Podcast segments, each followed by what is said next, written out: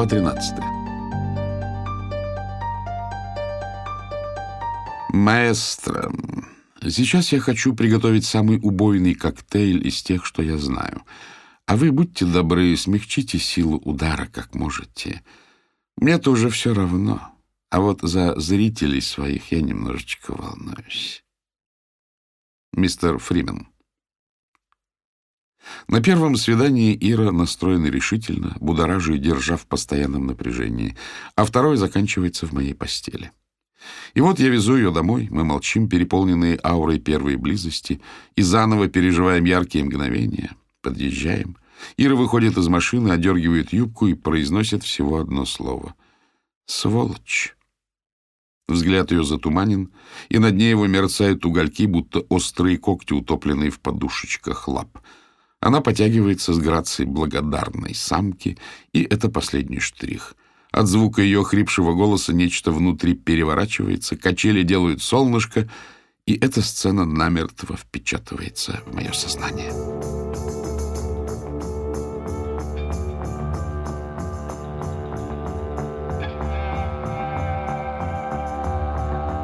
Вам налить? Пока нет. Тогда, с вашего позволения, пью один. Так, дальше.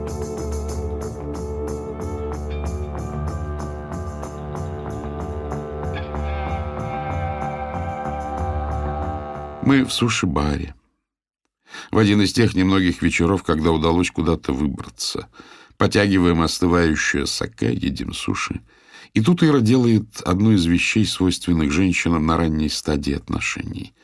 То есть лезть куда не следует, что-то разузнавать и проверять границы. Она просит посмотреть, что я ношу в кошельке. Перебрав его содержимое, она обнаруживает карточку из плотной бумаги. «Это что?» — спрашивает Ира. А карточка найдена в одном из ночных скитаний по дебрям Лос-Анджелеса. Я шел вместе со своей бездной, увидел и сразу понял, что это мне. Карта из детской игральной колоды. На ней парусник с тремя мачтами, высокой палубой, гордо задранным бушпритом и раздутыми попутным ветром парусами. А под рисунком написано «Спасательный корабль». Я положил карточку в кошелек, и с тех пор она всегда со мной. Когда я заканчиваю эту историю, Ира достает ручку и, закрываясь ладонью, что-то выводит, затем протягивает мне. Я Т. Т. Л. Написано под кораблем спасения. Такое признание в письменной форме, с этим тоже в виде аббревиатуры, оно жалко натянуто. А я уже давно сказал ей, что люблю. Еще на третьей неделе. Неожиданно для нас обоих. Обычно я крайне осторожно отношусь к этой фразе, и прежде в таком контексте произносил ее один или два раза, но тогда нам было так здорово. Чувства были столь чисты и возвышенны, что я не удержался и сказал.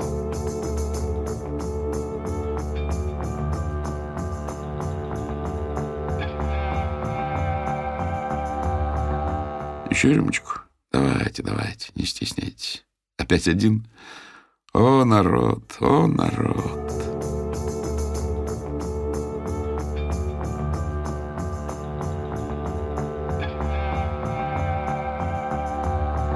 Незадолго до корабля я нашел меч и пистолет. Тоже детские. Меч был маленький, но красивый. Я решил, что у меня должен быть свой меч, и подобрал. Потом нашлась еще штуковина из стальной проволоки совершенно неясного назначения. Из нее торчали два штыря, на концах закрученные в кольца. Я вставил меч эфесом в кольца и воткнул штуковину в приборную панель. А пистолет был совсем как настоящий, увесистый, с тугим затвором. Взводить его было приятно, только патронов к нему не было. Его я тоже положил в машину. Каждое утро меня ждали мой меч и мой пистолет. Ритуал повторялся неизменно. Я садился, брал пистолет, взводил и стрелял себе в правый висок. Потом клал оружие на место, включал двигатель и ехал завтракать. Пистолет в итоге сломался от частого употребления, я его выбросил, а меч и по сей день воткнут в приборную панель.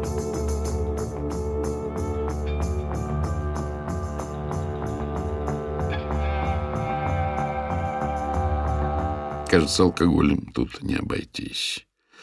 Иду в спальню, достаю из тайника марки. Марка — распространенная форма сбыта и употребления ЛСД, квадратик бумаги или картона с цветным рисунком, пропитанной кислотой. Кладу одну под язык и в ожидании кислотного прихода подлечиваюсь косяками.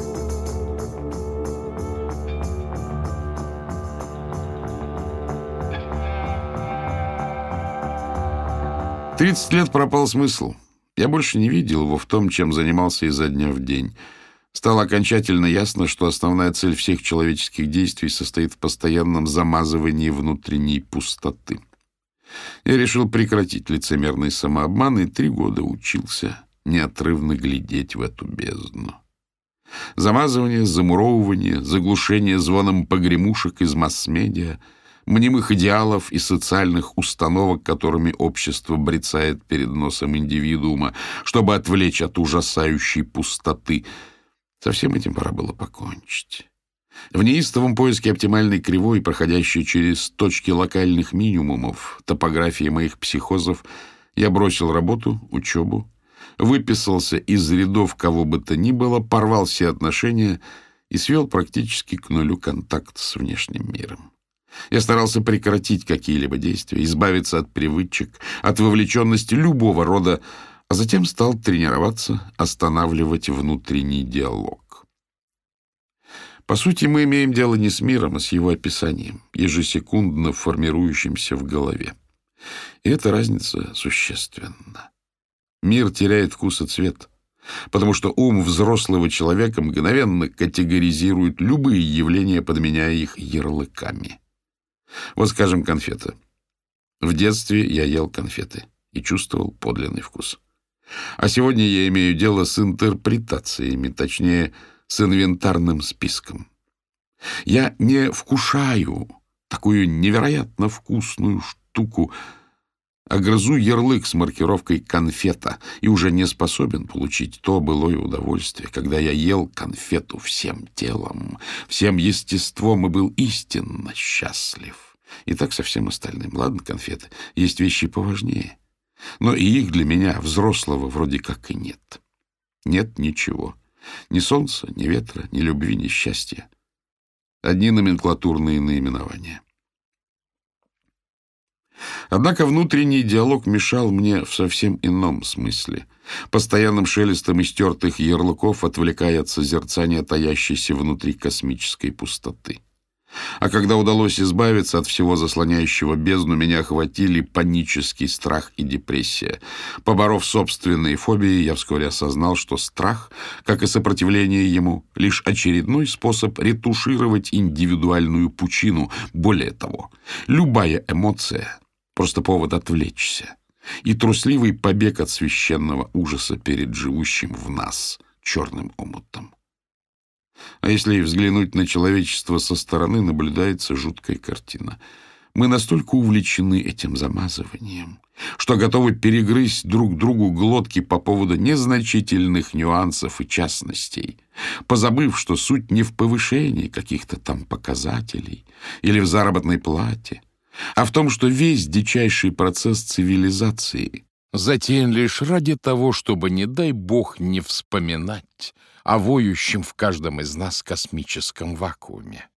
А в чем идея? Идея в том, что если это осознать, можно попытаться все переосмыслить.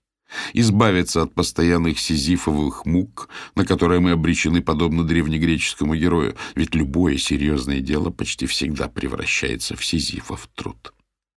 Каждый из нас катит камень к вершине горы, и всякий раз, как он срывается, мы безумно переживаем. Но катание камней само по себе нормальная деятельность. Это работа. И если ты не лентяй, то, образно выражаясь, катать камни ты в принципе не против. Однако человек живет надеждой в итоге добраться до вершины. Более того, ему порой кажется, что в вершине заключается цель, смысл и даже избавление. В этой мечте, безмерно раздувающей ожидания, и кроется корень грядущего разочарования. Ведь, как правило, достичь вершины не удается. А если удается, то момент полного триумфа не наступает, так как бесконечно пережеванное в грезах само событие меркнет на фоне гипертрофированной предвкушением утопии. Не говоря уж о том, что вершина не более чем очередной ярлык. Положим, чуть менее замусоленный, чем конфета, но все равно ярлык.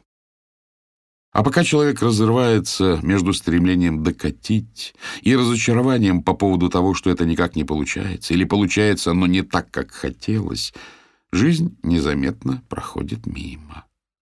Возможно, что-то могло сложиться иначе, доведись ему понять и запомнить, что катание камней и есть жизнь. И если уж вообще существует какой-то смысл в этой деятельности, то отнюдь не в том, чтобы докатить, а в самой себе, в самом бытии, либо на худой конец, чтобы забыть о пропасти, разверзающейся под ногами. В этом заблуждении и заключается проклятие. Мучение Сизифа не физического, а душевного толка. Сизиф — прообраз всех нас, обреченных постоянными ожиданиями на не менее постоянные разочарования. Но все не так просто. Ибо эту незамысловатую истину легко постичь, но крайне сложно воплотить в жизнь. Стоит взяться катать камни, и даже если неустанно напоминать себе, что смысл не в вершине, все равно невольно возникает стремление к достижению цели. И все, ты влип. Незаметно появляется вовлеченность, ожидание и, как результат, неминуемые разочарования. В итоге ничего у меня не вышло. Я не стал сильнее или мудрее, не сумел раствориться в бытии как таковом или избавиться от страхов, и не смог победить в гляделке собственную бездну — и раз смысл не в действии, а в замазывании, я выбрал то, что было наименее противно. Незадолго до того на просторах интернета я наткнулся на онлайн-игру по мотивам средневековых феодальных войн. И я расслоился на две чуждые сущности. Ночью топил в алкоголе и наркотиках, а днем уходил в виртуальный мир тотальной резни.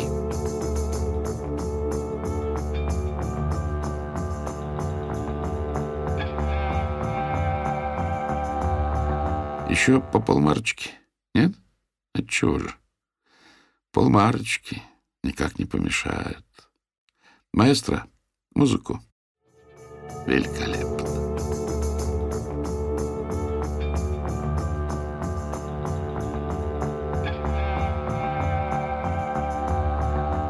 Ира ушла. Навсегда. Ее больше нет в моей жизни. Все кончилось. Осознание этого накатывает с новой силой. Звонить я не стал. Ира не из тех, кто уходит ради эмоциональной встряски.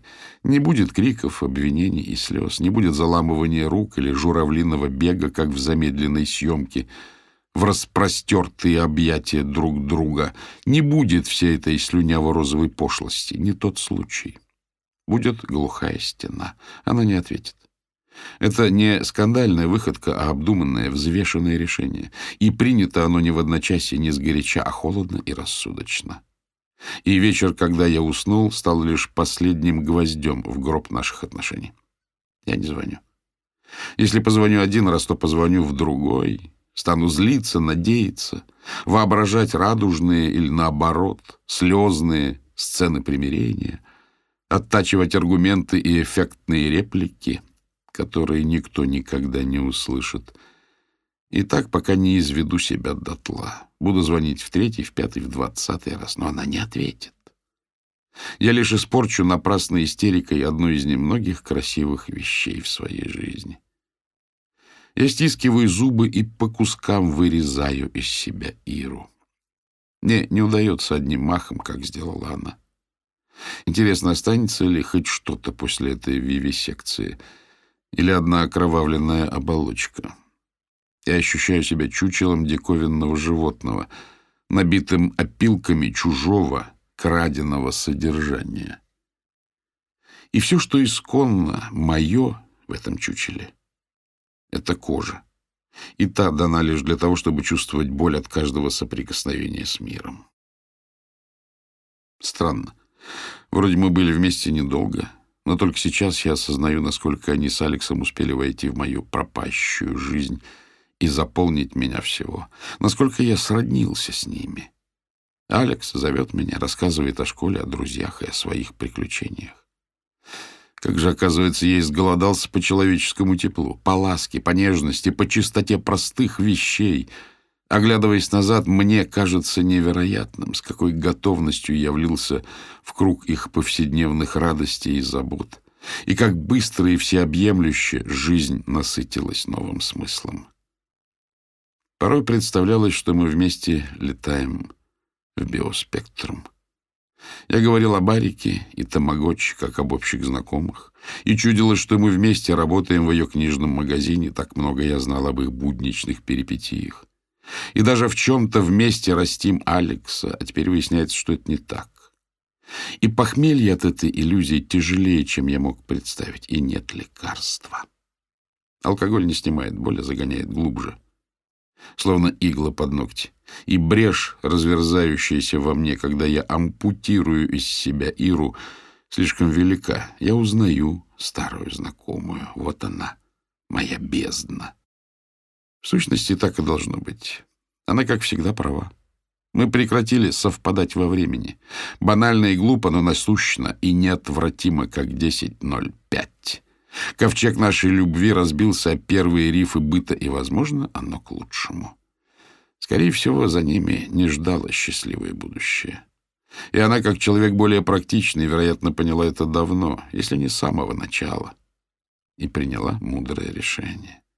Чтобы не привязываться, не пестовать несбыточные мечты и не усугублять боль. Я перебираю яркие мгновения, радости и обиды, смешные и печальные картинки наших отношений, листаю альбом воспоминаний. Каждое осторожно вынимаю, рассматриваю и, укутав грустью и тоской, аккуратно возвращая на место. Вспоминаются вещи, которым не придавал значения. Каким счастьем было вызвать ее улыбку, и как становилось тепло на душе от ее смеха. И совершенно незначительный момент — мы были у меня, она вышла во двор и, вернувшись, взглянула вдумчиво и пронзительно. В ее глазах было нечто, чего я тогда не понял. И именно сейчас это всплывает, резонируя и бередя душу. А расставаясь до следующей встречи, она всегда уходила быстро, без прощаний. Но прежде была секунда, когда она останавливалась и тихо смотрела на меня, как бы вбирая, чтобы взять с собой. От накала звеневшего в этом кратком миге всякий раз перехватывало дыхание. Но образов мало. Внутри столько боли, что не терпится ее умножить.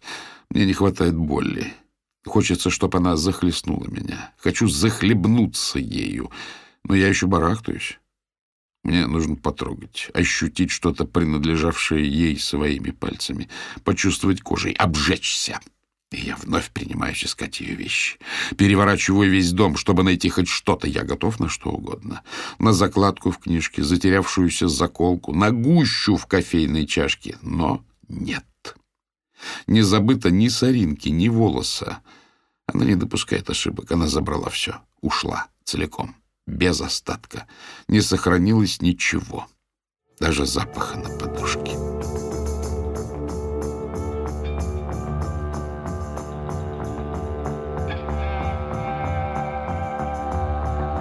Извините, больше не предлагаю, пью один. Сейчас переведу дыхание.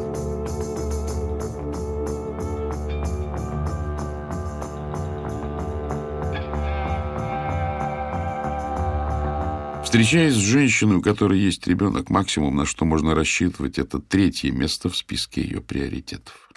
Третье. На первом, естественно, сын, тут не поспоришь. На втором работа, так как работа — способ добычи средств для того же ребенка. Она не может выпендриваться, ходить либо не ходить. По настроению ударяться в загулы или любовные угары, терять голову и заявляться на службу в виде одолжения. Ей не позволяют ни материнский долг, ни социальное положение. И так, в лучшем случае, остается номер три. Ваш номер три. Скажите спасибо и улыбайтесь. Номер два можно просто купить, взяв на себя финансовые заботы. Но для такого шага было несколько рановато. Конечно, со временем я бы принял на себя эти обязанности, но столь меркантильный способ приобретения активов в сердце любимой женщины плохо уживался с моим идеализмом. И хотя я понимал, что обстоятельства диктуются насущными бытовыми условиями, привкус все равно оставался. Мне, как человеку, культивировавшему здоровый эгоизм, было сложно смириться с номером три. И, если уж совсем честно, с два тоже. Все постоянно напоминало об этом. Время и душевные силы выделялись мне лишь после того, как было сделано остальное. Нам приходилось учитывать не только распорядок Алекса, но и ее левые подработки. Денег из гордости она не брала, что создавало абсурдное положение, когда я откладывал свою высокооплачиваемую работу, подстраиваясь под ее копеечные халтуры. А Ира разрывалась, силясь выкроить часок-другой между заботами об Алексе и служебными обязанностями для наших кратких свиданий. Я часто замечал, что мысли ее заняты иным. Вместо того, чтобы уделить время нашим отношениям или себе самой, расслабиться и хоть немного отдохнуть, ее сжирали мелкие интриги подковерных баталий, никому не нужных коллег и плутоватых мелочных работодателей. Уродство этой ситуации было сопоставимо лишь с ее безысходностью. Ира действительно нуждалась. Перебиваясь двумя грошовыми работами по-черному, ей еле удавалось сводить концы с концами. И хотя я верил в искренность ее чувств, время от времени всплывали подлые вопросы. Почему она меня выбрала? Потому что я неплохой добытчик, даже очень завидный. А если Ариков замут выгорит и подавно? Или меня выбирают, поскольку Алексу нужен папа? Почему выбирают меня? Потому что нужен отец, а я не худший кандидат? Я и сейчас верю Ире. Искренне верю, но вопросы есть, и они очерняют иллюзию, в которой я пытался пребывать, и никуда от них не деться. По сути, Пока ты не взял на себя роль добытчика, это просто развлечение. Не красивая утопическая любовь, возможно, инфантильная, но такая, к коей стремятся всеми фибрами души. Не та, которая мечта и смысл, ради которой... Словом, не та. Ты так. Десерт. Ты nice to have. А если вдобавок ты имеешь запросы, то вовсе рискуешь превратиться в досадную помеху. Да и Алекс уже не дитя, а сформировавшаяся личность. Ему вот-вот семь. Он почти взрослый. Его воспитал другой мужчина. И он для Алекса образец для подражания. В этом раскладе меня не все устраивает, и сколько ни старался, я так и не смог полностью от этого абстрагироваться. Он не мой сын, которого я воспитывал. Иногда в нем проявляются уже укоренившиеся мировоззренческие установки, от которых меня передергивает. Все это непросто и неоднозначно, потому что он меня очаровывает. При всех своих несовершенствах я очень люблю детей. С ними гораздо интереснее, чем со взрослыми, перенявшими общепринятые нормы, наглухо зашорившимися в высмотренном из телека поверхностном восприятии и окопавшимися в рамках легитимных тем, даже в них придерживаясь исключительно адекватных суждений. Ах да, как же я запамятовал еще одно мерзительнейшее качество, присущее взрослости, давно превратившееся в повинность — Непременно лезть из кожи, стараясь казаться позитивным. Ведь иначе ты лузер. А лузер в 21 веке — худшее оскорбление. А дети не бывают позитивными. Они либо радуются от души, либо не радуются никак. Дети могут удивить, показать что-то новое. То новое, которое на самом деле хорошо забытое старое и которого так не хватает. Задать вопрос не каверзный, а искренний, способный поставить в тупик и вывести за рамки, в которых ты давным-давно залип вместе с остальным стадом. Но есть папа Алекса. И когда в этом наивном ребенке проступают перенятые у отца и по-детски утрированные плебейские социальные установки, я не знаю, как реагировать. Меня раздирают противоречивые эмоции — жалость, злость, сострадание. Единственное, что неясно, кого жалею — себя Иру? Алекса? И еще одно шкурное соображение. Ира родила другому мужчине. Куда ушли ее жизненные соки? Они ушли в милое, приятное существо. Но оно не мое. Не мое. Что это ревность, расчетливость? Иногда я замечал в глубине ее глаз надломленность. Жизнь матери-одиночки, которой не удалось толком устроиться в чужой стране без элементов и практически без родительской поддержки, подточила ее. Где-то там, в пути, в нелегкой борьбе она растеряла, отдала, пожертвовала слишком многим, чего уже не вернуть. И смотреть на это так больно, что хочется выйти разбивать кулаки о закрытые двери.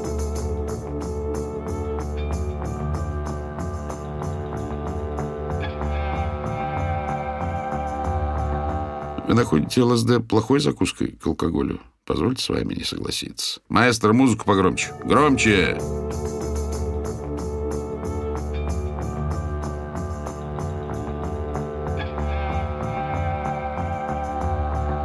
Люди делают детей, чтобы забыться.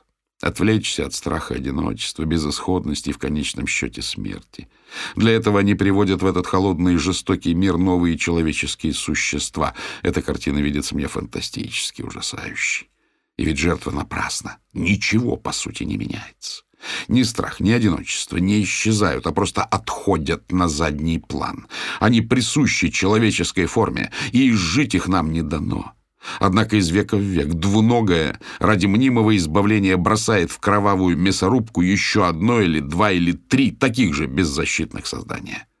На муки, которые родитель сам не выдерживает, он обрекает не каких-то там врагов, а детей, своих детей. Казалось бы, самых любимых и близких существ, и им, подобно ему, придется страдать от опустошенности, бессмысленности, никчемности и страха той же смерти. И несчастный потомок в какой-то момент, вероятно, примет то же решение. Родит ребенка. То есть уже внука, того первого мерзавца, не решив при этом ни одной из терзавших его проблем. И таким образом кумулятивная сумма страдания множится в геометрической прогрессии с приростом населения и с увеличением продолжительности жизни. Наша несчастная планета тонет, захлебываясь в боли и ужасе, задыхается в немых мольбах об избавлении, и при этом некоторым особо одаренным индивидуумам удается настолько себя обманывать, что им кажется, будто они творят благодеяние даруют жизнь. Мы зажмуриваемся и улыбаемся. Мы говорим, дети — это счастье, дети — цветы жизни. Мы умиляемся и поздравляем друг друга с явлением на свет нового, заведомо обреченного существа. А какое право мы имеем за них решать, быть им цветами или нет? Кто сказал, что за сомнительное удовольствие стать счастьем чьей-то жизни они готовы расплачиваться грядущим страданием? С чего вы это взяли, если сами не справились? если они нашли внутри достаточно оправданий для собственного бытия, и вам пришлось... Да, я настаиваю, пришлось. Вам пришлось рожать, чтобы свалить на них это бремя и взамен черпать силы и смысл жить дальше. Возможно, родителям казалось, что они производят потомство от избытка счастья и любви. Черта с два. Все это ложь. Во-первых, не стоит путать гормональную эйфорию юношеской влюбленности и сексуального влечения со счастьем. А во-вторых, большинство людей становятся родителями в довольно раннем возрасте, еще мало что осмыслив, а потом уже не до того. В этом-то сущности и дело. Так механизм и работает. Ибо нефиг. Меньше знаешь, крепче спишь. К чему шевелить мозгами? Айда плодиться. Это не сознательное решение, а животный стадный инстинкт, слепое следование социальным нормативам. Целостному человеку нет нужды перекладывать ответственность на других, чтобы найти оправдание собственному существованию. Но к чему брать на себя непосильный труд? Когда так удобно спрятаться за лицемерной ширмой общественной нравственности — и еще раз, кто сказал, что дети хотят быть цветами жизни? Готовы ли они ценой своих страданий скрасить старость дедушек и бабушек и унавозить останками почву для будущих поколений? Ведь их родители не готовы. И вы не готовы. Мы все не готовы. Просто у нас уже нет выбора. Помимо того, дети — идеальная отмазка для заурядного индивидуума. Помогает создать иллюзию — что ты что-то сделал и чего-то стоишь. Кем бы ты ни был, пусть самым последним ничтожеством, а произвел потомство и опля, ты отец или мать. Звучит весомо и позволяет отгородиться от собственной никчемности. Тебе причитаются хвала, почет и уважение. Да и перед собой легче оправдаться. И потом, оглядываясь назад, можно говорить, что делал все ради детей, жертвовал карьерой, стремлениями, творческими или душевными порывами, которых, возможно, и в помине не было. В общем, дети крайне удобны во многих отношениях, не говоря уж о своей корыстном соображении заблаговременно заручиться опорой в старости, не сводящим потомство до уровня тягловой скотины. Но это уже столь невообразимая степень эгоизма, что кружится голова от колоссальной высоты кургана истлевших костей, уходящего фундаментом во мглу истории. Вдумайтесь. Сколько кругом людишек, кроме этого папства и мамства, ничего из себя не представляющих. А мы гладим их по головке и приговариваем, молодцы, не из вас, так хоть из ваших детей что-то выйдет. И снова эта извечная, убаюкивающая иллюзия счастливого будущего. На самом деле избежать этой доли невероятно сложно. Это ловушка. Мы назвали ее «инстинкт продолжения рода» и сняли с себя ответственность. Инстинкт, и мы ни при чем. А по сути это слабоулие. Сложно остаться чистым. Одного осознания мало. Это действительно ловушка и прихитро сконструированная. Человек с годами становится более и более одинок. И на горизонте все явственнее маячит финишная прямая. А что может быть хуже смерти? «Одинокая смерть!» — кричат ему отовсюду. Кроме того, если не рожать, на тебя начинает давить социум, друзья и родители, которые так хотят внуков. Человечество со всей многовековой историей, культурой и ценностями смотрит с укором и вопрошает, как же так? Почему ты не произвел потомство? И нет тут ничего странного, ведь адепты моей точки зрения вымирают в первом поколении. Осознал, не продолжил род, и все. Твоя точка зрения гордо умерла вместе с тобой. А выживают малодушные подлецы с гнусной идеологией, из которой, как лопухи из навоза, эти ценности и произрастают. Они смотрят с укором и говорят, как же так? И может показаться, что они правы. Но на самом деле все неосознанно хотят перемазаться кровью и страданием будущих поколений и забыться, забыться, забыться. Они не просто хотят, им жизненно необходимо, чтобы ты тоже поскорее перемазался кровью и не совал им в роже оскорбительные обвинения. А дилемма да нельзя проста. Надо выбрать между своим страданием и страданием другого.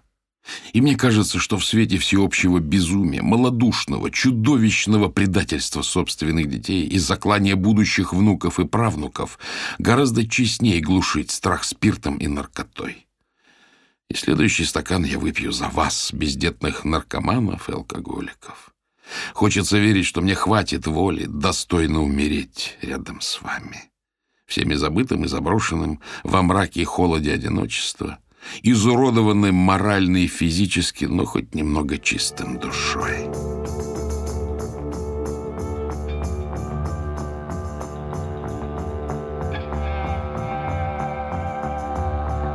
Еще по стаканчику.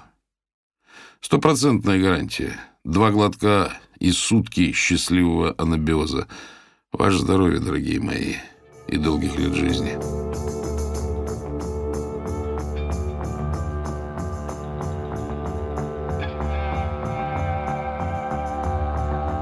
Три недели ухнули в никуда. Днем я работал в тупом остервенении, потом приезжал в тот же мотель, пил, курил и валился в постель. Ночевать у друзей я прекратил. Пропало всякое желание видеть, тем более слышать кого бы то ни было. Не хотелось, чтобы кто-то жалел, утешал или отвлекал меня от погружения в объятия депрессии. Вечера я гробил в ближайшем пабе.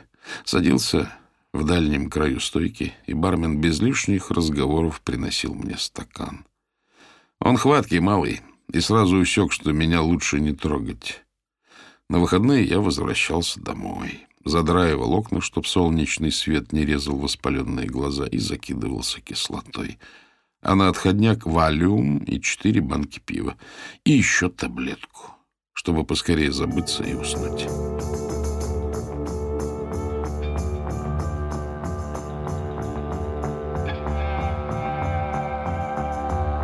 Алекс трижды назвал меня «папа». Мысль останавливается на этой фразе. Это настолько больше того, что умещается в сознании и дано выразить словами, что мне нечего добавить. «Папа», — говорит Алекс, беря меня за руку. «Папа».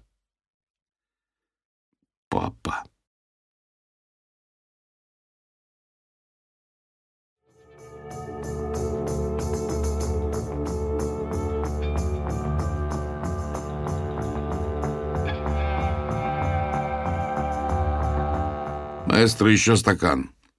Я сказал «еще».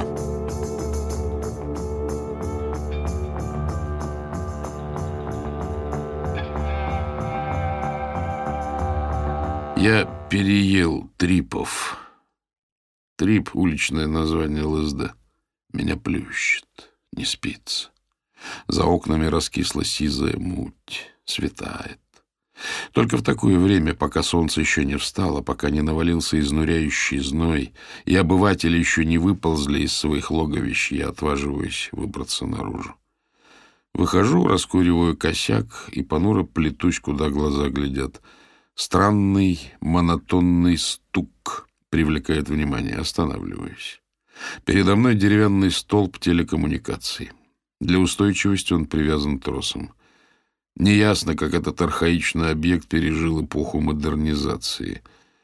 Чтобы металл не перетирал древесину, под петлю троса хозяйственной рукой подложен кусок жести. На узле, скрепляющем петлю, сидит дятел и долбит. Его голова как раз напротив жестяной заплатки. Чувствуется, что устроился он всерьез и надолго. Это зрелище завораживает меня. Дятел остановил свой выбор не на одном из вязов, растущих вдоль улицы, или хотя бы на другой точке опорного столба. Нет. Он облюбовал именно самый центр металлической поверхности. Тра-та-та, тра-та-та, тра-та-та. Размеренно, методично, с неубывающим воодушевлением. Тра-та-та.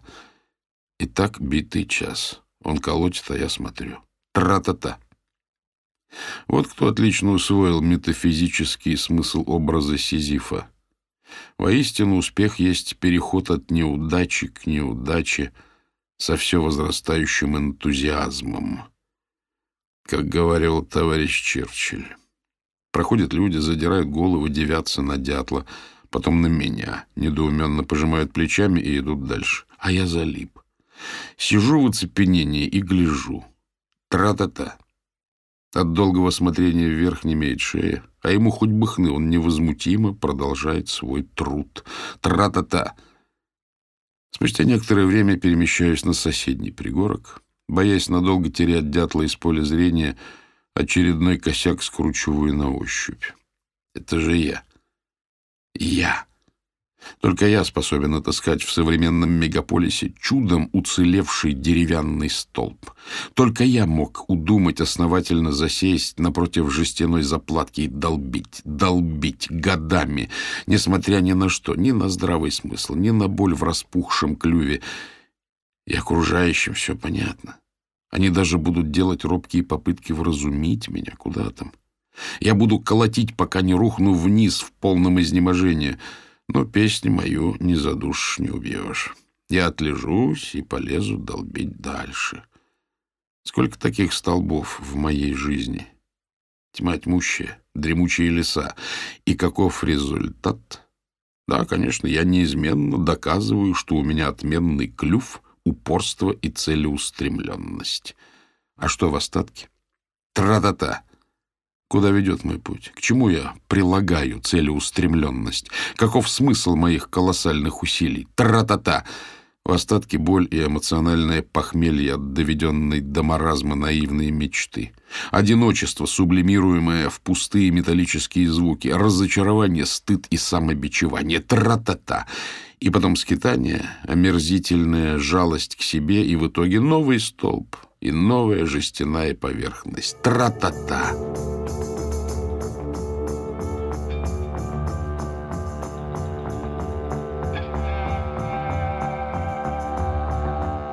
Маэстро, до краев, не то расплескаю.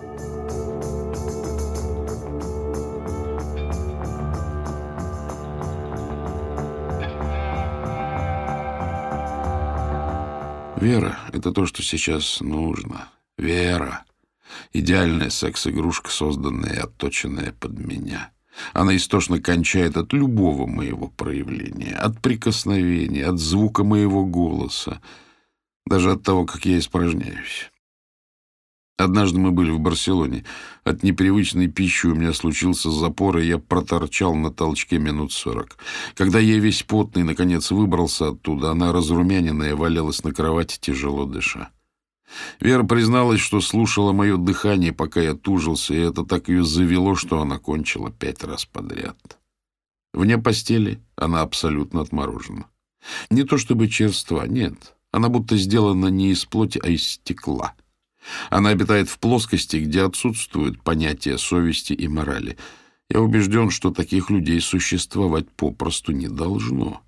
Будь моя воля, я бы ее казнил, отрубил голову, и ничего бы во мне не шелохнулось.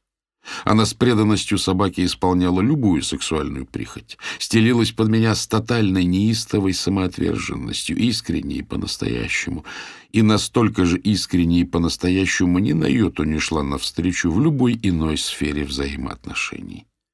Наши редкие встречи ради демонических соитий тянулись долгие годы. В перерывах мы не виделись и не общались. Последний раз это было года полтора назад. В промозглый вечер поздней осени я написал ей «Хочу выебать тебя под сенью нашей синагоги». У нее светло-голубые глаза и ангельское личико, лучающееся трепетным простодушием. При этом более бесчеловечной особи я никогда не встречал.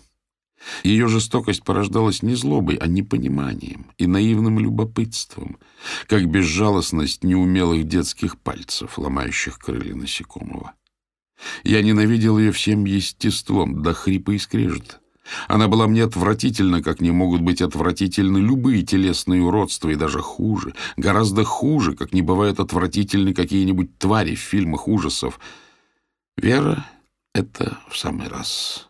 Беру мобильник, нахожу номер и набираю сообщение. Мотель Сикс 1041, Аламеда, Сан-Хосе, Рум 9. Через час раздается стук. Дверь не заперта, я отзываюсь, и она входит. Дыхание спирает от похоти, ненависти и предвкушения. Она приближается медленно, словно по зыбкой поверхности, неотрывно смотря своим рыбьим взором. На ее лице улыбка покорности, а в подрагивающих уголках губ играет азарт торжества. «Ты снова позвал меня!» Я выжидаю с полминуты цепенящего молчания и резко разворачиваю ее к кровати. Опускаясь на колени, Вера расстегивает ремень, стаскивает джинсы и, выгибаясь, призывно обнажает белые ягодицы. Я швыряю недопитый стакан на стену и вхожу в нее под звон осыпающихся осколков.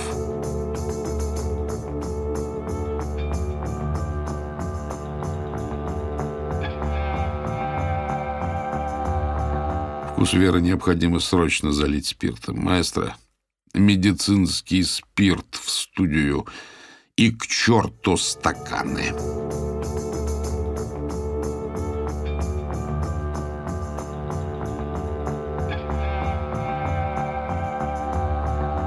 Сальная стойка с пятнами от стаканных донышек. Я снова в пабе, уже в другом. Трава кончилась, и я собираюсь как следует надраться. Нацеживая очередную рюмку, смазливая барменша затевает пустопорожний треп. «Ты как, в порядке?» — игриво спрашивает она. «В порядке ли я?» «Да что там, в полном мажуре. Оглянись вокруг, дуреха, разуй глаза, как тут вообще может быть что-либо в порядке?» Выпиваю и жестом показываю налить еще. «А чем ты занимаешься?» «Я инженер», — огрызаюсь я, решив отделаться коротким ответом и пересесть за дальний столик. «Разрабатываю меди...» Цинская оба... Я затрудняюсь выговорить конец фразы. Мысли начинают отслаиваться от речи. Трещина в сознании разрастается, змеясь рваными краями, меж которых разверзается головокружительная пропасть. Окружающая действительность наваливается с невыносимой подробностью, заостряясь пронзительной четкостью восприятия. Мускулы сковывают тисками липкого страха. Я встряхиваю головой, силясь отогнать наваждение, открываю рот — но сказать ничего не получается. «Ты точно в порядке?» — нервничает размалеванная девица. Я захлопываю рот и утвердительно киваю. От волнения ее голос становится визгливым. Я озираюсь, прикидывая, как бы поскорее свалить на улицу, отдышаться и прийти в себя. «Все окей?» — верещит смазливая сучка. «Может, вызвать врача?» Я отрицательно мотаю головой и в проплывающей перед глазами пелене чувствую, что начинаю отслаиваться от собственных мыслей. Они текут все медленнее и прозрачнее. Какое-то бесконечно тянущееся мгновение. Я наблюдаю их со стороны, меня пронзает первобытный звериный ужас. Все исчезает, и последний вопрос пытается уцепиться за ускользающее сознание. Кто же тогда тот я, который останется, если... Ну вот и он затухает. Звенящая тишина повисает в густой беспросветной тьме. Единственный звук, который я слышу, или скорее ощущаю, это удары собственного сердца, глухие и гулкие, словно сквозь толщу воды. Я делаю отчаянную попытку подняться. Картинка начинает съезжать куда-то в сторону. Пальцы вцепляются в край стойки, срываются, задевают соседний стул. Он медленно валится на бок, а я падаю назад. Перед глазами проплывает полоса огней над стойкой, их отцветы в бокалах, на навесной полке, потом потолок, и я проваливаюсь в пустоту, в бездну.